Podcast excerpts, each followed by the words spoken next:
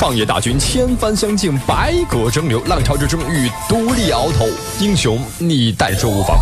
今天来到直播间，您的融资需求以及释放的股权是多少呢？一千万，您希望获想释放多少得三百万的融资，出让百所以分之六我们的股份是。想一千四百万我们今天看看您的这盘菜值多少钱？江山如此多娇，引无数英雄竞折腰。我是有投资意向的。相对来说可能可以谈阶段就觉得它这个项目的模式 UP 创投电台为你搭建电波路演，三百家 VC 战略合作，上千项目报名参加，已达成上亿交易额。英雄不问出处，而你还在等什么？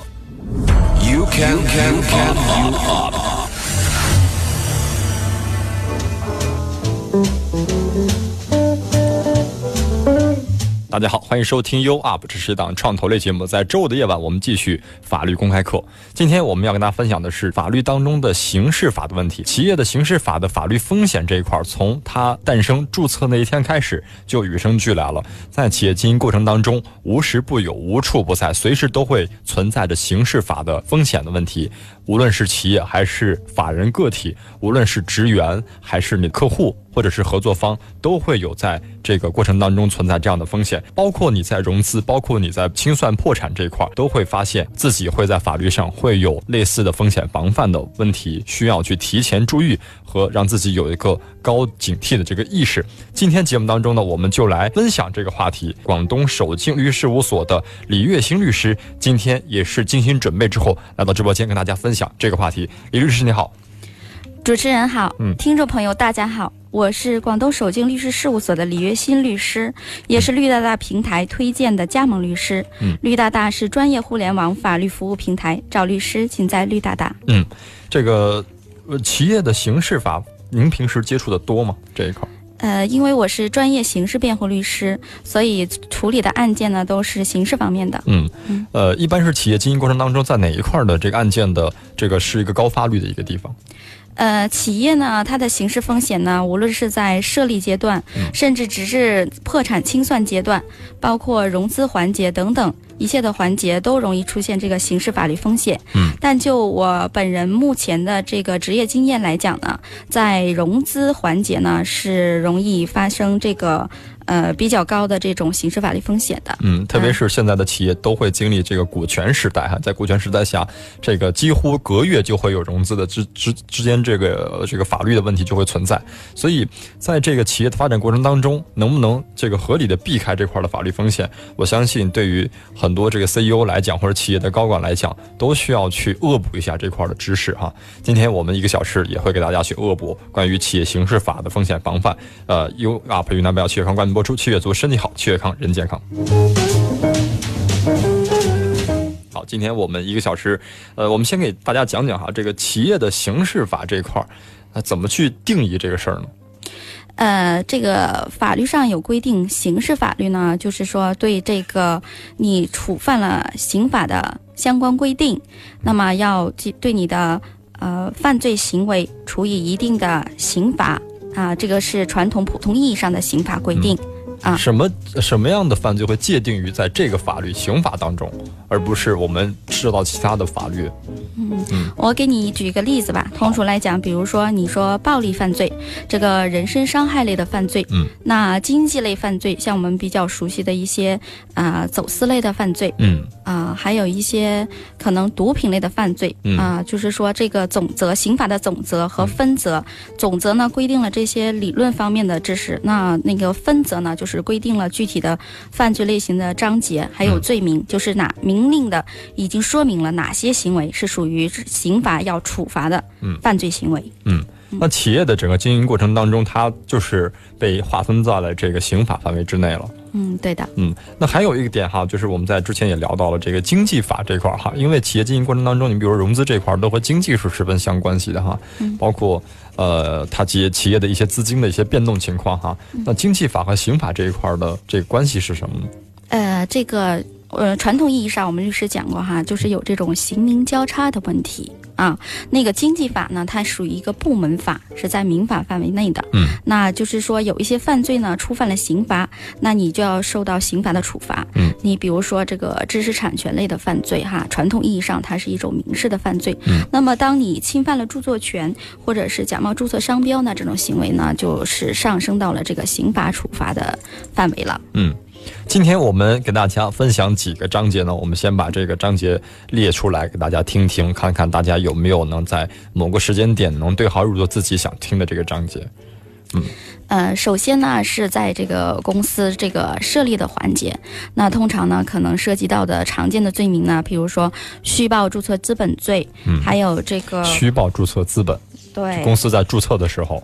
对，没错。嗯，有风险哈。啊，对，还有就是说，你可能在清算的环节，可能涉及到妨害清算。嗯，破产的时候，对，需要清算的。啊，还可能隐匿啊，故意销毁会计凭证啊、会计账簿啊、财务会计报告。嗯，啊，这个财务犯罪。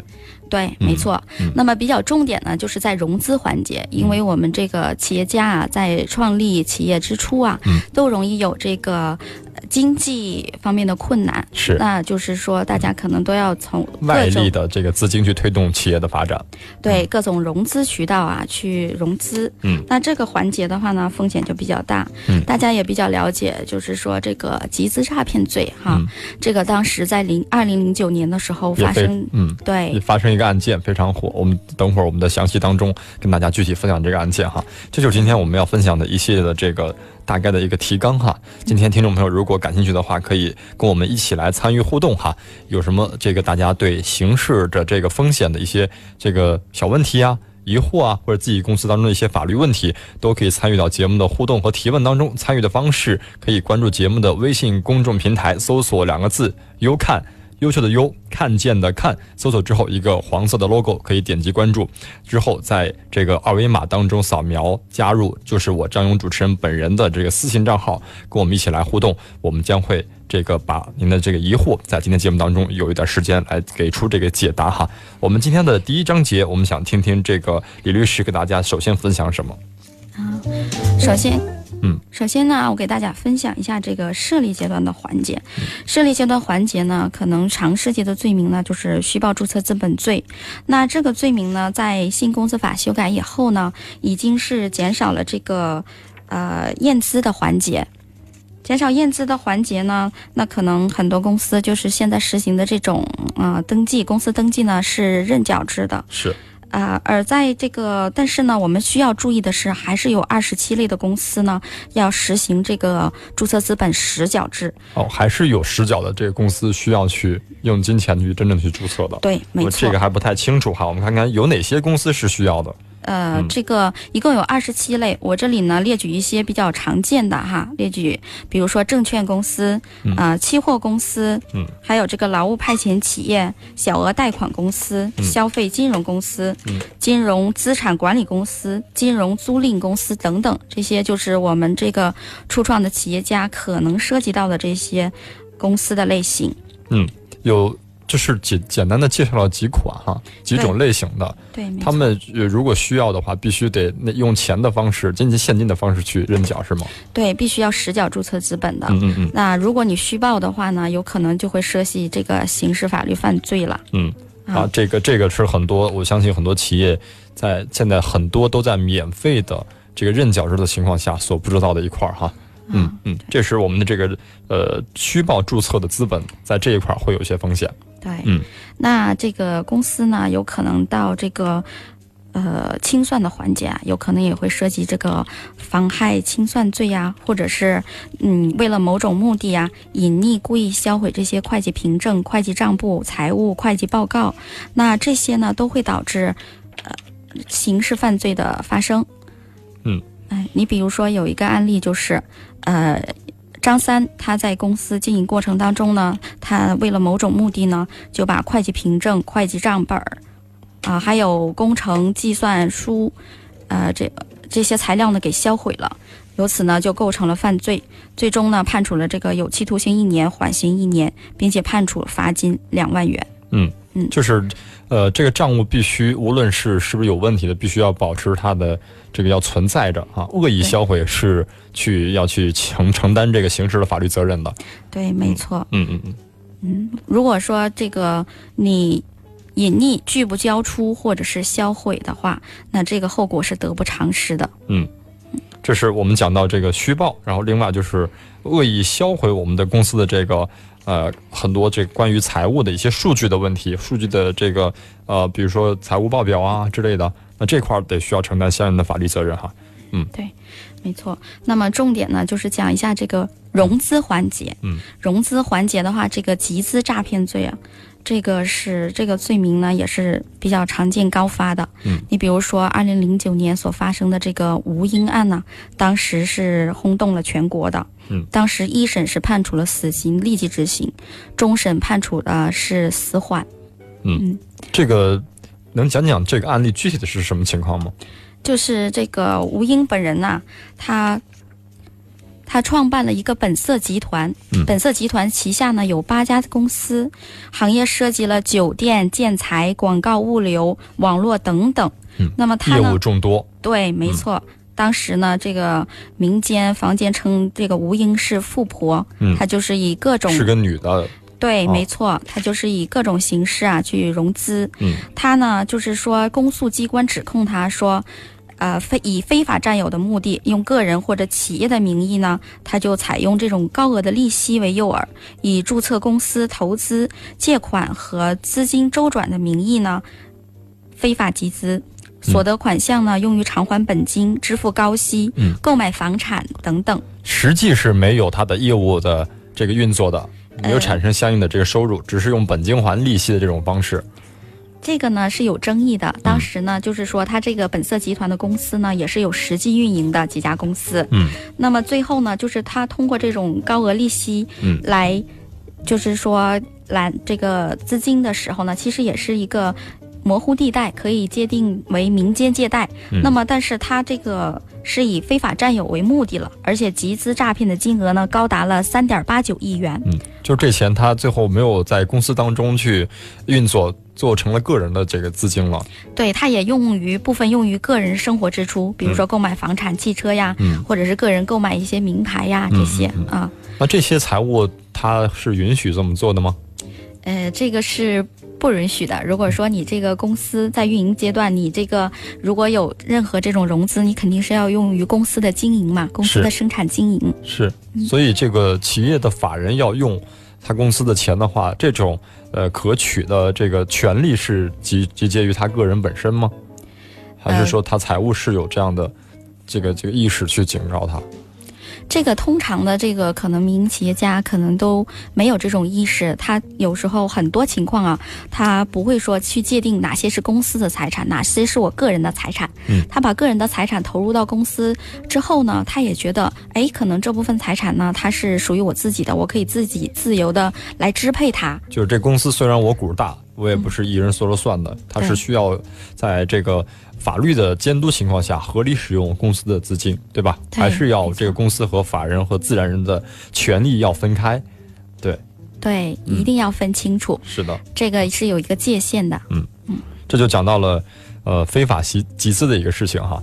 呃，其实我们之前在节目当中也讲了很多这个关于庞氏骗局这个事情哈，比如说是什么净一九基金哈，包括还有北京几个这个非法集资的数量十分之大哈，注册公司也是值两百多家，包括在上海那个净一九一一八几几哈那个公司，也是当时呃我当时想的这个新闻，呃评论的也是，呃他们也是通过很多公司的这个壳，然后做一些大的动作，然后也请很多名人在上海的很多这个呃比较关键性的这个建筑节点下来大量的铺广告，然后用名人代言，然后呃非法集资特别高昂的费用，然后用于个人的这个是私人的生活的支出，然后非常奢靡的这样一个。呃，朋友圈曝光，包括这微博晒之后，然后从这个角度，公安机关发现了问题，然后逐渐的把这条链条挖了出来，打了下去。结果发现那个那个人我是谁忘忘了哈，但是那个人当时他最早就是好像是一个很普通的一个员工，然后突然有一天通过一个很小的方式就开始非法集资了。就是我我不知道他们怎么想的哈，但是就是体验过了人生的繁华之后，又迅速的进入了这个刑事法的这个过程当中。我想这个过程是一个永远织不完的这个法律的这个意识是不够，还是说是一个什么利益驱使的这个心态的问题？呃，呃，主持人说的非常非常对，因为它既有一个可能是利益驱使，那么还有一个就是可能这个法律观念、法律意识啊不够强，也是跟这个我们的相关法律宣传啊，还有这个自身对法律知识的学习啊，可能这个还需要提升，这个有关系。嗯，当一个公司呃有一天他发现我的这个漏洞补不上了。他就开始寻找一种补漏洞的方式，发现公司的经营，呃带来的效益远远补不上我之前，比如说某一单的失败或者某一项生意的失败的这个漏洞，然后发现没有办法，然后就通过这个集资的方式去来补漏洞，然后逐渐补来补去补来补去补来补去，发现这个公司的这个哎这这事儿赚钱还蛮运作还蛮蛮好的哈，我也从中也能赚到一些钱哈。那这种方式，呃其实也有些公司是这么做的哈，就是怎么去界定于这个是不是非法集资，还是我是因为公司运作我去。在社会上募集一些公司运作资金，怎么去界定这个事情？呃，其实这个关键点啊，就是你看你是不是进行一个非法占有的目的呀，还有是不是进行了一个高息的去揽这个资金啊？嗯嗯啊，是不是高额的利息啊？嗯嗯嗯，就是呃，其实很多把我打电话一样，一打电话来，哎，那个张先生哈，呃，我们这儿有一个贷款的这个基金或者是一个产品非常好哈，年这个年年化利率大概是什么二十啊三十啊。这些太过于高的话，有可能会被这个评判于是触犯刑法的非法集资，是吧？这是这是其中一种，对吧？还有一种是什么？您刚才说，嗯，就是说高息揽储，自己来用的这个钱，对，没错，自己来用，就是说你可以体现出你非法占有的这个目的。嗯，那这个是就是企业工过程当中，它这个账务，这个国家机关是就是抽查的方式去监督哈。怎么能真正监督到他这个公司的这个资金的使用情况是，呃，有可能会被他非法自己去占有和享有了？因为这个从常规的这个财务的报表啊是可以反映出来的。嗯。呃，财务报表就是意味着，如果抽查的话，可以看到有用作假怎么办呢？嗯，这个呃，应该是常规都是可以查出来的。嗯嗯，所以就是无论怎么样都逃脱不了法律制裁哈。所以在呃公司的这个资金使用情况下，尽量让自己有个健康的生长方式哈，不能通过这种方式来谋取更多的这个财。呃，虽然是通过很简单很短的时间能得到很大资金，但是对自己来讲是一个天网恢恢疏而不漏的最后的一个黑洞。对，嗯。呃，往往就会面临这个牢狱之灾，这个是普通人无法想象的。嗯，呃，等一下在稍后的环节，我也会说到曾经办理过这个案件的案例，呃，当事人呢是怎样的突发状况下发生了哪些事情，嗯，包括最后的心路历程有什么变化啊，这些详细的我会在稍后的环节进行分享。嗯，刚才讲了这个非法的集资。对，没错，集资诈骗。那还有一种在融资的环节呢，也比较高发的态势呢，就是非法吸收公众存款罪。嗯，这个和非法集资有什么区别吗？有区别的，其实最比主要的一个影响就是说，你如果在案发后啊，看看有没有这种归还的能力。嗯，啊，如果这个案发后呢，行为人具有归还的能力呢，并且积极归还了这个。全部或者大部分的资金呢？嗯，那这个在认定实物认定上呢，有可能就是非法吸收公众存款罪。嗯，那如果没有归还能力，而且大部分资金没有实际归还的话呢，那实务中呢，有可能就会认定为集资诈骗罪。嗯嗯，我们再再给大家讲的明白一点，就是我们的用集钱的方式是不是一样的？这两项？呃，集钱一般的情况下，实物当中呢，都是这种以高额的利息。嗯啊，对，就是看主主要看你的主观意愿，你是不是有非法占有的目的？主观意愿能这个怎么样去测试出来或评判出来他是主观意愿是不是想还呢？呃，这个呢，如果是到了这个案件的流程环节呢，呃，根据证据显示呢，是可以进行评判的。嗯嗯嗯嗯，所以我们就就分别出来了，如果是主动想还的，但是没还上的。这就属于，对，属于这个，呃，这个非法吸收嘛。嗯。但如果说你一开始就有非法占有的目的，你就是不想还这个钱的，嗯，那你就是有这个诈骗的故意嘛。嗯。就是集资诈骗。是，反正这是两种的不同的，它相应的承担法律的这个呃责任有哪些呢？也也有区别吗？呃，它在这个量刑上面啊，嗯，法律的规定啊，都是有区别的。嗯嗯，这讲到是。非法集资诈骗的，呃，这两个区别的问题。对，因为非法吸收公众存款呢，那这个企业家呢也要有一个对这也有一个高度的关注。嗯，那比如说实务当中啊，它这个存在着三种可以呃立案追诉的情形。你比如说第一种啊，就是非法吸收或者变相吸收公众存款的数额上面来看呢，这个个人非法吸收或者变相吸收公众存款数额在二十万元以上的。单位非法吸收或者变相吸收公众存款数额在一百万元以上的，那这个就要进行立案追诉了。嗯，那第二种情形呢，就是从非法吸收或者变相吸收公众存款的户数来看，嗯，就是户数啊，多少人给你钱？对，没错，这个个人呢就是三十户，嗯，单位呢就是一百五十户以上的，嗯。那第三种情形呢，就是从造成的经济损失上来看，嗯，那个人呢是给这个存款人造成直接经济损失数额十万以上，嗯，单位呢是造成直接经济损失数额五十万元以上，嗯，大家对这个情形啊要有一个认知，嗯，就是这是犯罪的一个最低的标准，对，如果你突破这个界限了哈，那给个人的是什么样的情景下会导致个人的这种犯罪呢？是个人集资吗？呃，对，个人也有存在这种非法集资的这种这个非法吸收公众有哪些情况是个人集资的非法案件？呃，民间有很多这种实例。嗯，啊，他是通过个人，不是通过自己的公司去集吗？对，没错，就是很多这种呃私下的，像我们实例当中呢，可能在老乡当中，嗯啊，呃，最常见的我借点钱也属于吗？如果真的高于这个价钱呢？这个实物当中是有认定的，这个啊，如果大家有什么疑义或者怎么样，可以自己自行查询，嗯看一下，有很多这方面的案例。嗯嗯嗯，嗯，对。那这个就意味着你还不到钱，就属于这个。属于犯罪了，对，没错，这个就是属于一个民事的行为，那么上升到这个刑事处罚的一个情况。是也在提醒我们，如果借钱的话，得分开借，看怎么个比例借会不会碰到这个线，对吧？对，没错，这是套路啊。对，那讲到这个，我觉得这个是呃，公司和个人一定要注意的底线在哪里，不要因为这个线会碰到一些，因为有的公司经营过程当中确实会有些，比如说三角债之类的问题会还还不上款哈，别因为这些我们不是意识上的问题会触碰到这些底线就。不太好了啊，嗯，对。嗯，因为很多，呃，回到又又回到原来的话题了啊。确实，很多人对这个刑事法律方面呢，这个关注度不够。他不知道自己的行为，哎，他觉得这样是可以的。可是呢，这个事情累积多了呢，他达到了一个标准了，那他真的就上升到刑事犯罪。有可能不夸张的来讲，可能你在家里正在正正在睡觉或者怎么样，那就可能公安机关的办案人员就过来敲门了，可能就要把你带走了。嗯，那去问话，那你。嗯，这种突发的状况，现实当中，我们像我们刑事的律师，经常碰到有当事人会是这种情况，他们都是没有这种意识的。嗯，所以当真正不是有意识去犯罪的，对，是无意识的碰到一些这个红法律的底线了，红线了。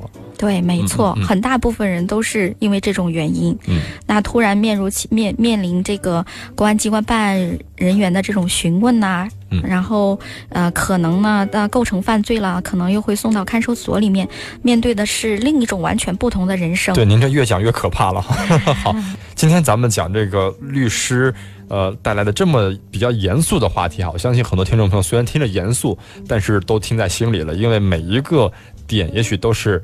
呃，也许在某个点上都是他的救命稻草哈。我相信咱们每个点都要给大家分享的十分的这个透彻和明白，让听众朋友觉得哎，在骑过程当中突然想到那么一个点，然后回来就特别感谢我们俩今天分享这些内容啊。所以，所以今天我们呃一个小时就把这些内容我们给他呃稍微这个简单化一些啊，就是让大家听的好玩儿。嗯，所以接接下来我们要分享哪些点给我们听众朋友？嗯，星期五的晚上呢是比较放松的。那主持人呢也是说我这个话题呢也是比较过于严肃。对，您刚才一讲那个结尾的时候，我就吓了一跳，这个去监狱了。我相信很多我的创业者的听众朋友们都会这个鸡这个鸡皮汗毛都会竖立起来。对，嗯。对，是，所以说呢，那接下来我们的话题呢就轻松一点。您是平时跟这打交道的都是在叫 到不是法院就是监狱是吗？确实。嗯，您这心理怎么样？平时？嗯，平时工作当中的话，那肯定就是要严肃一些嘛。哎，我觉得其实有几个职业是比较这个心理挺压抑的，一个是我能看到的哈，心理心理医师，最后看着看着自己心里都有病了。还有就是这个医生，压力特别大，对吧？天天在接受这个人的生老病死这个问题哈。然后另外就是律师，我觉得，对吧？律师天天不是就是特别像您这做刑法的哈，不是不是法庭就是监狱的，天天见的都是有就是身带这个法律问题的人哈。然后另外就是主持人了，天天一个小时大家坐的，虽然在聊，但是我们手上都在放着这个删除按钮键，随时要准备着这个删除我们不该说的话。对，其实每个职业都有自己的风险哈，在每个职业当中，特别是我们创业者们在这个呃万众创业、大众创新这个这个事儿当中，我们一定是要有一个警醒的法律风险的这个意识。所以我们每周五都都会坚持在这个时间跟大家分享，我们要在企业过程当中给大家梳理出来。有哪些法律的点是必须要进行风险防范的？所以今天讲到刑法这个事儿，虽然是很严肃哈，但是希望大家这个伴随在我们的优美的音乐情呃这个。垫底情况下，把这个话题认真去吸取哈，有可能在某一个节点上真的是救命稻草哈。我们把这个话题赶紧回归于我们的李律师哈。接下来我们要分享什么话题？嗯，接下来呢，我们分享一下这个企业啊，在生产经营过程当中，还有呢，就是说这个企业这些高管人员啊，这个管理人员呢，他可能面临哪些法律风险？嗯，话题虽然沉重呢，但是我们可以轻松一下。好的啊，把它呃聊得轻松一点吧，放松一下，因为毕竟是。星期五的下午 晚上，是。啊，你看。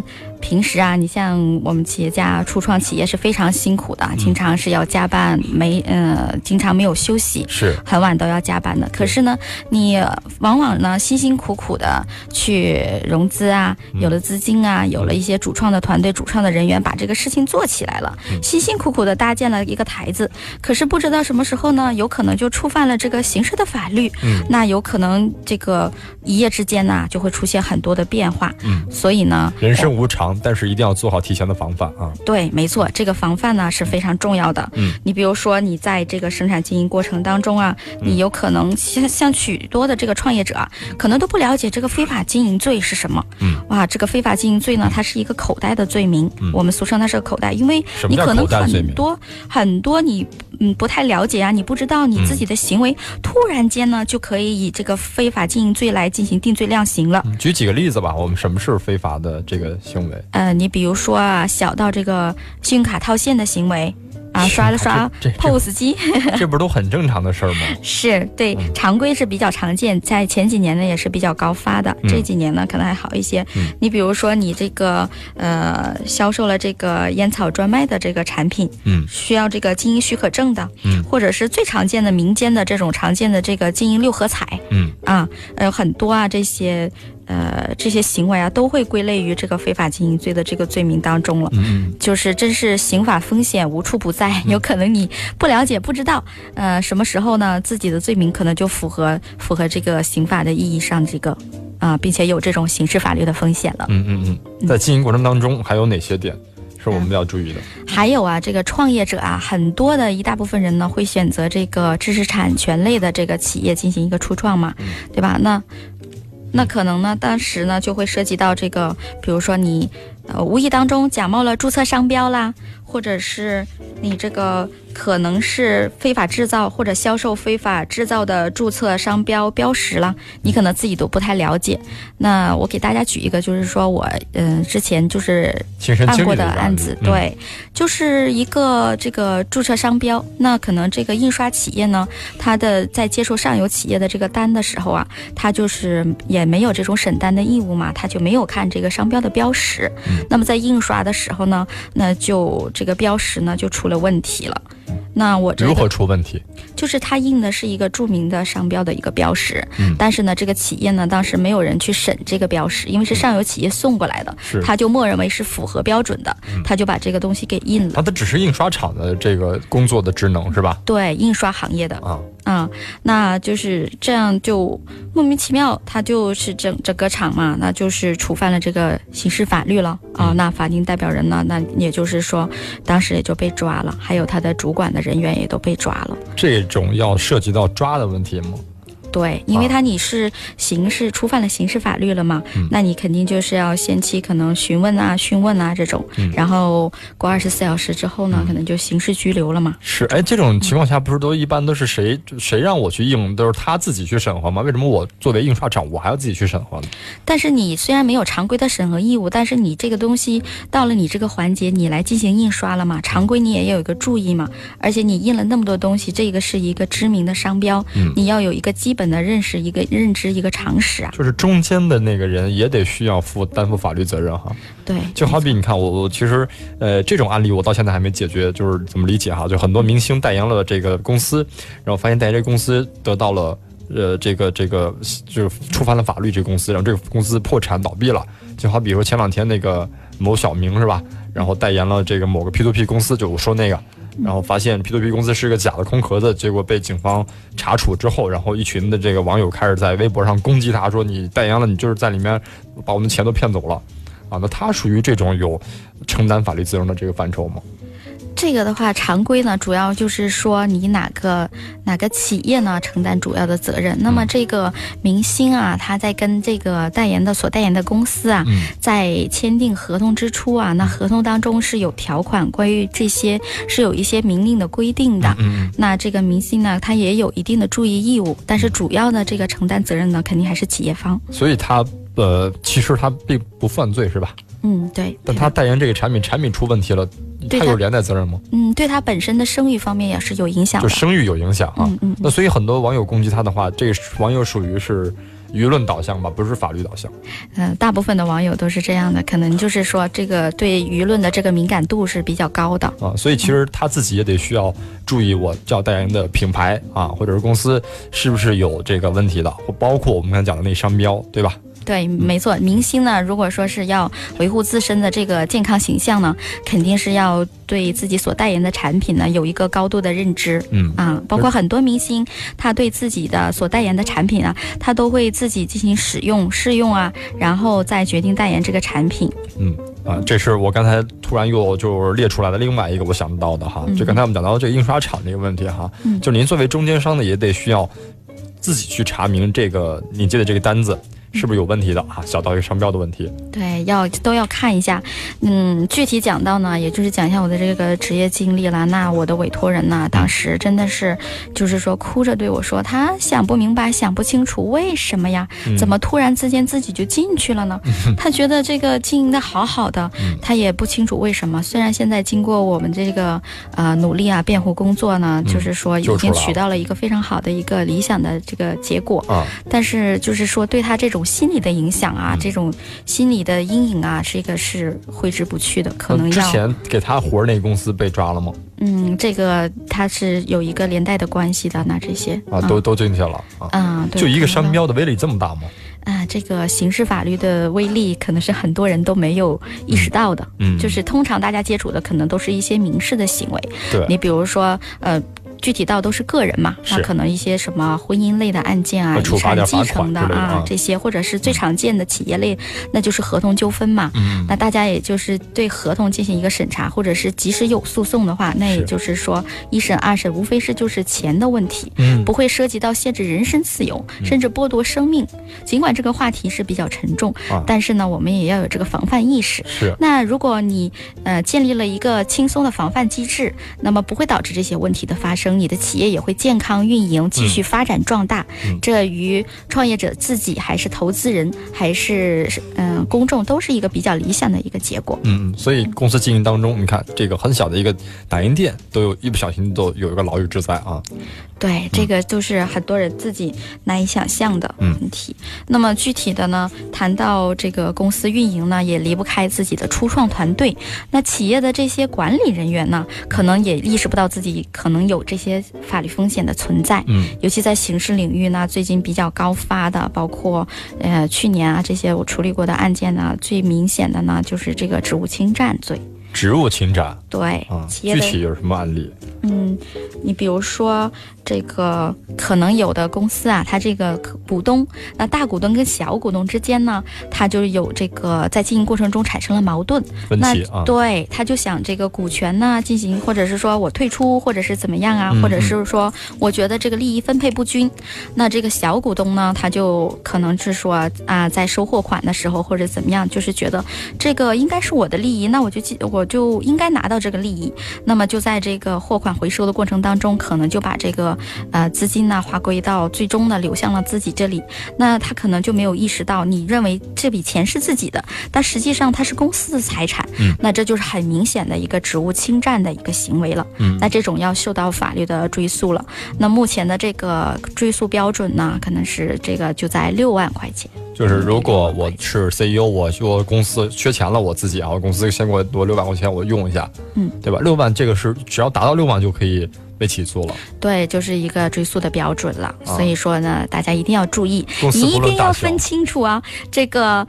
哪些是公司的，哪些是你自己的？是公司的，是公司，那不是你个人的，也就不是个人。一定要把这个财产分清楚。嗯，所以这六万不分公司大小，上市或者初创都是这个节点。没错。啊，所以六万块钱看似，比如对上市企业来讲很小的一笔钱。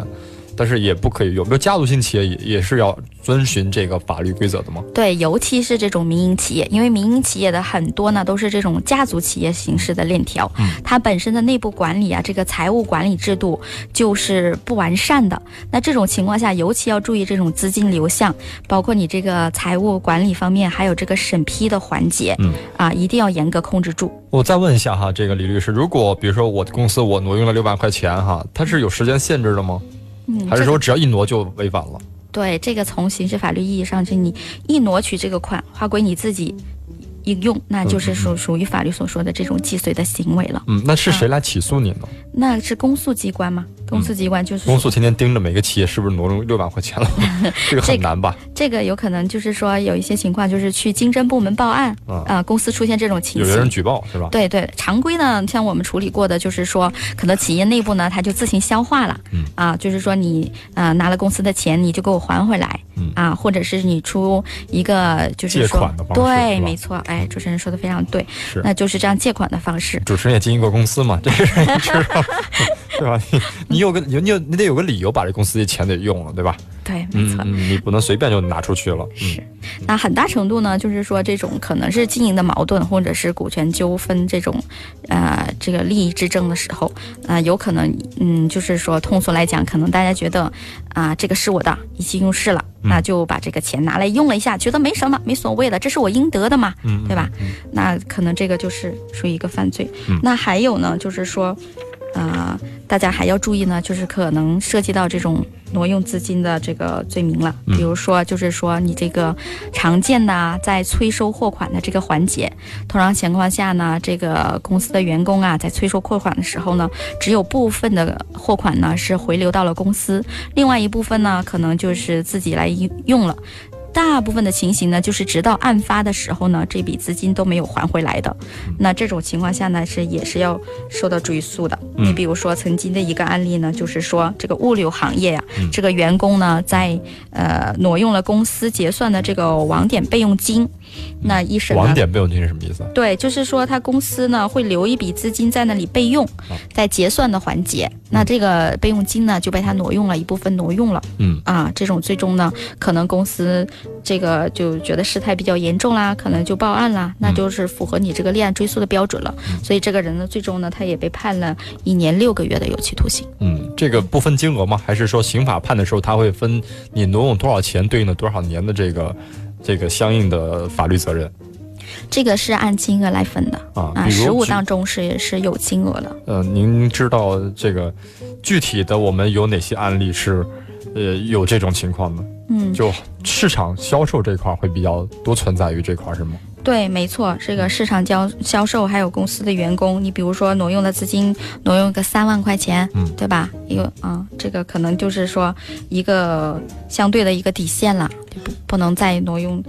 基本上公司的钱就是不要动，无论是员工还是股东，公司的就是公司的。对，然后这个其实今天讲了很多，大家大家一定要分清楚，这钱究竟是谁的啊？是公官家呃是官方的，是公家的，还是公司的，还是自己的，还是法人的？这钱不能乱来啊。对对，没错。还有一个比较重要的事情啊，就是说，在我们这个企业的运营环节当中，一定要注意这个增值税发票的问题。嗯，那很多情形下可能存在这个虚开增值税发票嘛。嗯，啊，就是说，如果你要是去抵扣这个税款的时候，增值税发票，无论是你自己的，呃，不要虚开，还有呢，你也不要是说，呃，用于抵扣税款呐，你像其他公司或者是怎么样去买其他公司的这个税票，这种行为啊，也是会受到刑法处罚的。这不是很多那个路边的小摊儿的那个小哥们都说您要发票吗？您要发票吗？就是干这事儿吗？每次一在我事务所的楼下，经常有那小哥要发票，发票。你还学着？对，那这些都属于是违法的哈。对，没错。所以呢，就是说建议大家在经营的过程当中呢，啊，对这个发票，呃，增值税发票这一块儿也一定要管理规范。嗯嗯，那他们那些发票怎么能搞来呢？他们也承诺着这发票可以用啊。呃，有很多发票是伪造的。啊，对，这些发票都不是真的，可能你买到的都是假的发票。打印的这种。对，所以我就是说建议呢，这个企业家朋友啊，你一定要找这个专业的这个财务代理公司啊，或者是会计师事务所来管理你的账目。咱们该交的税啊，咱们就交，这个避免这个法律风险嘛。嗯，就是现在很多国家的这个政策，比如说一些小中小型企业五百万以下这个年收入的，就可以免一些很多增值税的一些，好像是有这样的一个规定的，是吧？对，现在呢，我们国家的这个税收呢规定已经是有很多的优惠了，对对对大家可以关注一下。还有呢，就是说专业的人士也会指导我们哪些可以进行一些合理避税的环节。是。这个哎，我觉得这块儿我们可以专专门找一期来让这个税务的机关的部门的人来分享一下。嗯我不知道今天听听听听节目的有没有这块儿的这个专业的人士哈。对，我觉得这块儿很重要，就大家就是不用通过这个逃税漏税的这个这个方式啊，因为这个方式确实太严重了哈。可以通过一些国家的一些其实已经在辅助中小企业创业，特别是在早期的公司，合理避开一些高昂的税的问题。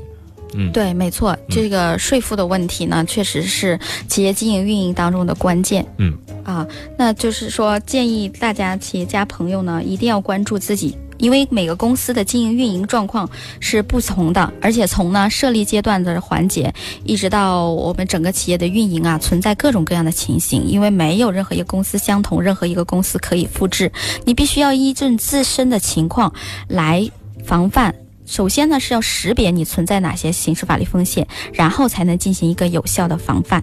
那这就需要企业家朋友一定要有一个关于法律的这个认知度，你要呃经常的关注你的企业在运营方面，包括你的运营团队哪些行为是不是合法。那你要建立一个规范的流程，比如说这个这个审单的环节呀，或者是财务管理的审批环节，还有这个公司运营的制度，还有这个团队人员的。这个组织管理的制度一定要把它规范完整，这样在企业运营过程当中呢，才能比较完善化和规范化，才能有效的避免风险。大家一定要注意，民事法律风险呢是一种风险，那大概只是损失钱的问题；但是刑事法律风险，如果你真的是没有防范到的话，那就是一种限制人身自由的风险。大家也都知道。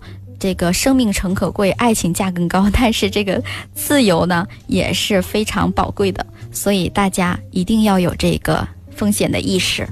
嗯，今天这个我们的李月星这个律师分享了很多关于企业刑事法律风险的这块的几个点哈，虽沉重，但都是在企业经营过程当中比较关键的一些节点问题哈。我不知道这个李律师，呃，今天我们。这抽出来这些点，我相信它只是刑法当中一些很小的一些，呃细则，很小的一些值大家去注意的一些点哈。我相信还有很多的关于刑法的问题，大家都得需要去认真去恶补一些知识的这些一些新的东西。嗯嗯，对，所以说呢，我建议企业家朋友啊，如果有时间的时候呢，可以到网络上去搜索一下，就是说自己公司经营运营的过程当中啊，这种行为啊，是不是触犯了刑事的法律，或者是呢，你一定要说聘请这个专业的律师呢，进行这个民事方面和刑事方面的这种咨询业务具体业务的咨询。那么包括到你运营过程当中啊，可能常规的就是说这种合同的审查，嗯，或者是你在呃和其他的公司或者是业务往来过程当中，可能有异于以往的业务往来状况和情形的时候，那么你一定要具体的去咨询专业律师的这个法律意见。嗯，啊、你就像最近我们律师圈里最火的一句话，就是说，这个李嘉诚先生哈，也知道哈，他也经常就是说的一句话，就是说，呃，没有律师的建议的话，他不不敢在合同上面签字的。嗯嗯，啊，没有律师他什么事都做不了，这是一句大实话。大实话确实是这样对，嗯、那不是无论是你看大到这种正规的上市公司，那小到你自己亲手建立起来的这个一个初创的一个企业，嗯那就像自己的孩子一样，所以一定要有这个意识，把它保护好，对，看着它慢慢成长。是今天我们分享的只是一些小点，让他去有些警醒。但是根据具体的事情、具体的案例、具体的公司的一些执行的部分，还得需要有律师这样的这个顾问，比如长期的顾问，是以把你的公司、企业经营，包括你的法人生活当中的一些保护伞，让他们来去给出专业的意见和建议，针对于你的某些事项，给出你非常这个安全的一些防范的一些呃方式方法。这是对每个企业家必须要经过的哈。对，我们虽然知道好像这个律师服务于企业的每年年费还不低，好像哈。对嗯，确实嗯有一些。那么你想，一个专业律师的培养，到你最后可以提出专业意见，需要大花费大量的人力、物力和时间了。那这个也是成正比的。是，所以这个还是得在这块儿注意。我相信这个企业经营过程当中，呃，不懂法律的很难往下生存。哎，没错。对，真的是，而且你得有法律意识，然后再配合上专业的法律律师的咨询，很重要的哈。所以今天非常感谢李律师的分享，也希望听众朋友如果对这块儿还有什么呃更加这个呃需求的地方，可以进一步的联系我们，来帮您对接一些律师的朋友哈。嗯嗯呃，周末了，呃，对大家说一段比较文艺一点的。好，还要留着一套路。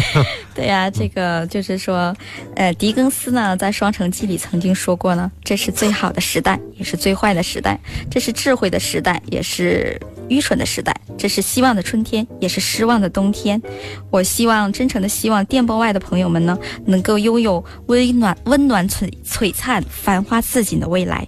好，非常这个值得我们探望美好，但要守住底线的一个过程。今天也非常感谢来自于绿达达推荐的广东首金律师事务所的李月星律师来分享今天这个话题——刑事法在企业当中的一些风险防范。谢谢李律师。嗯，好的，谢谢主持人，谢谢听众朋友。